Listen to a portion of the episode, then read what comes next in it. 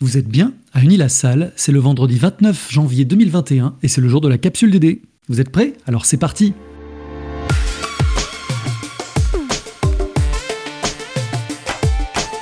La capsule DD Podcast de la direction du développement durable d'Unis-la-Salle.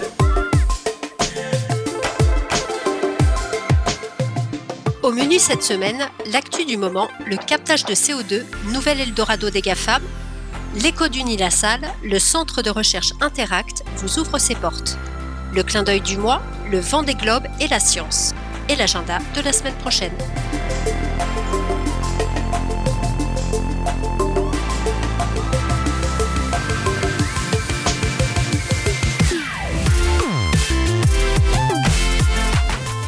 Vous voulez gagner 100 millions de dollars tout en sauvant la planète? Eh bien c'est simple, il vous suffit de proposer à Elon Musk la meilleure technologie de capture de carbone. C'est en tout cas ce qu'a proposé sur Twitter l'homme d'affaires, accessoirement premier homme ou second homme le plus riche du monde, selon les fluctuations du cours de l'action Tesla. Ce qui pose question en tout cas, c'est l'engouement actuel des principaux acteurs des tech américaines pour les technologies de captage de carbone. L'annonce d'Elon Musk suit de quelques jours celle de Bill Gates, qui propose un tour de table d'un milliard d'euros via un fonds d'investissement dont une part significative doit financer des startups dans les technologies de capture directe de carbone dans l'air ambiant. L'objectif est de retirer le dioxyde de carbone de l'air présent en trop grande quantité du fait de l'émission liée à l'usage de combustibles fossiles. Cette captation peut prendre plusieurs formes. Renforcement des puits naturels de CO2 que sont les forêts, les océans, minéraliser le CO2, etc. Ici, il s'agit de solutions exclusivement industrielles. Si certaines visent à se connecter sur des sites existants pour capter, celles visées par Bill Gates et Elon Musk sont une captation directe dans l'atmosphère. Alors on comprend bien l'objectif, retirer le CO2 en excès. Mais pourquoi cela plaît tant? Tout d'abord parce que planter des arbres ne leur paraît pas efficace. S'ils reconnaissent tout de même les bénéfices liés à la biodiversité, ils jugent que c'est long, c'est incertain, et cela demande de la surface. En comparaison, les méthodes industrielles sont beaucoup moins gourmandes en espace. Mais sûrement moins agréable pour les balades le week-end. C'est vrai, mais elles sont moins sensibles aux aléas climatiques. En outre, cela permet de verdir un peu leurs activités, par ailleurs extrêmement polluantes. Ces investissements permettent d'envisager une amélioration de leur empreinte carbone, voire de leur fournir une source d'approvisionnement. Elon Musk envisage d'utiliser le carbone capté comme source de carbone pour réaliser un carburant synthétique. Cela semble miraculeux. Si on ajoute la perspective d'un marché en devenir qui sera probablement lucratif, cela ne m'étonne pas que cela attire ces sériels investisseurs. C'est si beau que l'on se dit qu'il doit y avoir un revers à la médaille. Le risque est avant tout de voir les industriels se détourner des vrais changements à opérer, car l'émission massive de CO2 n'est qu'un des aspects de l'urgence écologique à laquelle nous faisons face. Au contraire, de telles solutions, a fortiori celles liées en captation directe, incitent au business as usual. D'autant que si l'on veut absorber les nouvelles émissions de CO2, c'est 33 gigatonnes de CO2 qui doivent annuellement être aspirées de l'atmosphère. Et puis, se pose la question de l'usage de ce carbone. Certains parlent de la stocker dans des roches telles que la kimberlite. Tout semble indiquer que c'est une solution de facilité pour éviter une vraie remise en cause. Cela entre d'ailleurs dans le grand mouvement de contestation globale sur les affichages de zéro émission nette qui n'engagent que ceux qui y croient. Trop souvent, ces promesses sont associées à des petites lignes qui compromettent largement l'efficacité visée. Nous avons sélectionné pour vous quelques sources pour aller plus loin que vous retrouvez sur le site de la capsule DD. Et, à n'en pas douter, c'est un sujet dont nous aurons l'occasion de reparler dans les semaines à venir.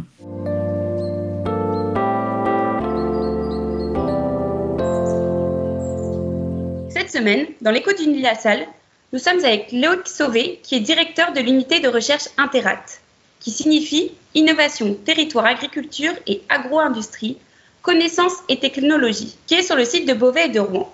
Loïc, quelle est votre mission en tant qu'unité de recherche? Oui, bonjour. L'unité de recherche Interact a pour enjeu et objectif de mieux comprendre les processus d'innovation vers la durabilité de l'agriculture, de l'agroalimentaire et de l'agro-industrie.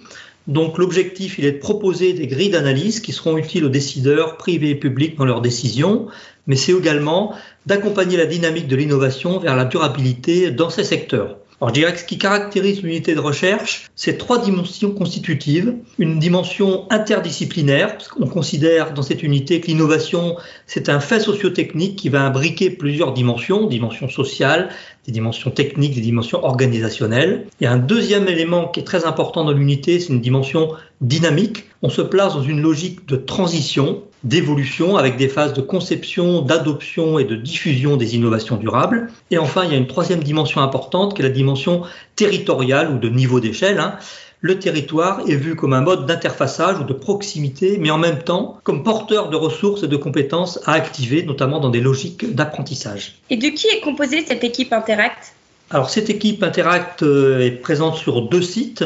Beauvais et Rouen, avec 25 enseignants-chercheurs et ingénieurs d'études et 4 doctorants. Dans cette équipe, on a des, compétences à la fois en sciences humaines et sociales, en agronomie des territoires, en géographie et en, et en informatique. Et quels sont vos projets qui contribuent au développement durable? Une première thématique, c'est de concevoir et d'évaluer des agroécosystèmes innovants du point de vue de leur durabilité. Par exemple, ça peut être une recherche d'une plus grande autonomie protéique énergétique par insertion des légumineuses, par insertion de cultures énergétiques. Ça peut être aussi une valorisation de la plante, par exemple le lin qu'on va chercher à, à, valoriser en termes par exemple de parfum et d'emballage. Ça peut être également un facteur de résilience des exploitations agricoles aux chocs climatiques et économiques, mais ça peut être aussi une compréhension du développement durable à destination des formations d'ingénieurs, en essayant de faire émerger les notions, les exemples ou les moyens, les ressources pédagogiques nécessaires à cette transmission de la notion de, de développement durable. Et peux-tu nous présenter un de vos projets phares? Une illustration, ce peut être le projet Champ d'innovation piloté par la Chambre régionale d'agriculture de Normandie et ACTA Normandie. L'objectif, c'est l'évaluation du transfert de l'innovation à partir de trois initiatives développées dans ce projet, que sont le Forum Innovation, les Portes ouvertes Innovation et les Prairiales. L'objectif, c'est d'identifier les modalités du transfert d'innovation et les complémentarités en ces trois dispositifs, les transferts de solutions innovantes étant essentiellement tournés vers la transition agroécologique et la transition numérique. Au final, le projet vise à l'élaboration de grilles d'analyse du transfert multicanal des solutions innovantes en agriculture. Merci beaucoup Loïc de nous avoir ouvert les portes d'Interact.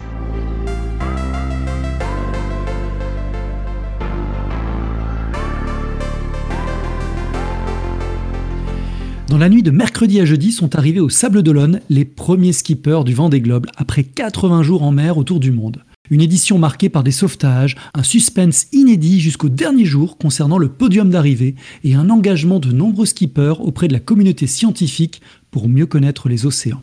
Effectivement, 12 skippers de la classe IMOCA, ces géants des mers, ces voiliers monocoques de 60 mètres, ont pu contribuer au partenariat établi avec la Commission océanographique intergouvernementale de l'UNESCO et l'Organisation météorologique mondiale pour lâcher lors de la course 10 bouées et 3 flotteurs argot. Alors à quoi cela va-t-il servir? Avant la course, les scientifiques ont identifié la position idéale pour lâcher ces bouées et flotteurs. Aux skippers d'essayer de coller au mieux à cette position en fonction de la manière dont la course sera déroulée, des contraintes météo, etc. Les bouées vont rester en mer pendant 12 à 18 mois et vont permettre de collecter de nombreuses données à la surface sur la pression atmosphérique, la température ou la direction des courants. Les flotteurs argot, eux, vont vocation à rester à l'eau pendant 4 à 5 ans et vont chercher les données dans les profondeurs jusqu'à 1000 mètres sous la surface. Ils dérivent alors dans les bas-fonds pendant 9 jours et remontent à la surface transmettre les données collectées par satellite. Mais en quoi les skippers du Vendée Globe peuvent apporter une véritable aide aux scientifiques? Eh bien, l'atout principal des skippers vis-à-vis des campagnes scientifiques classiques, ou bien des cargos ou voiliers plaisance qui participent déjà à ce type de collecte, est qu'ils se rendent dans des zones où peu de bateaux vont, c'est-à-dire au-delà des 40e rugissants, au sud des océans Atlantique, Pacifique et Indien. De plus, ils effectuent de très longues distances en une seule fois, là où des navires scientifiques mettraient plusieurs années à suivre le même parcours et avec des coûts très importants. En plus de ces bouées flotteurs argot, trois skippers, Fabrice Amédéo, Alexia Barrière et Boris Herman, candidat malheureux à l'approche de la ligne d'arrivée, ont embarqué à bord de leur voilier des petits laboratoires, des thermosalinographes, pour mesurer la température, la salinité et le CO2 des échantillons collectés. Et Fabrice Amédéo, qui a malheureusement dû abandonner la course, et le japonais Shirashi, toujours en lice, ont embarqué à bord des dispositifs pour filtrer l'eau de mer afin de pouvoir mesurer sa teneur en microplastique à différents points du globe. Au-delà de la course légendaire et du défi sportif et humain qu'elle constitue, le vent des globes, mais surtout ses skippers, sont engagés pour protéger les océans qui subissent les conséquences des changements climatiques.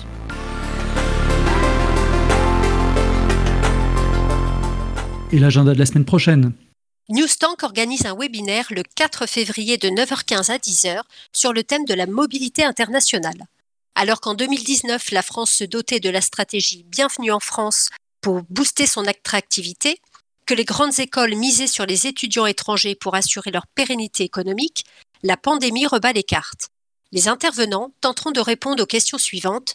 L'internationalisation de l'ESR est-elle remise en cause? Comment répondre aux attentes des publics étrangers? Ou quel sera le modèle de la mobilité de demain? Le Shift Project organise son 30e atelier. Consacré aux thématiques énergie-climat, les ateliers rassemblent plusieurs fois par an un grand nombre de professionnels qui souhaitent progresser vers une économie libérée de la dépendance aux énergies fossiles.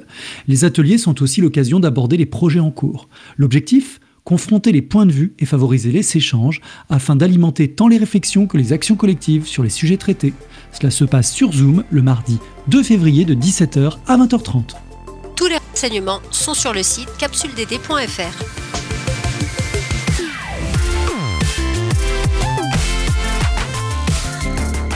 Et voilà, la capsule DD d'Unilassal, c'est fini pour aujourd'hui. On espère que ça vous a plu.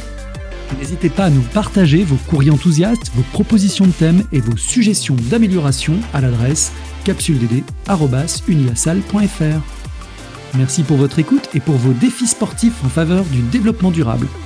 On se retrouve la semaine prochaine. Et d'ici là, vous pouvez méditer cette citation de Marshall McLuhan Il n'y a pas de passagers sur le vaisseau Terre, nous sommes tous des membres d'équipage.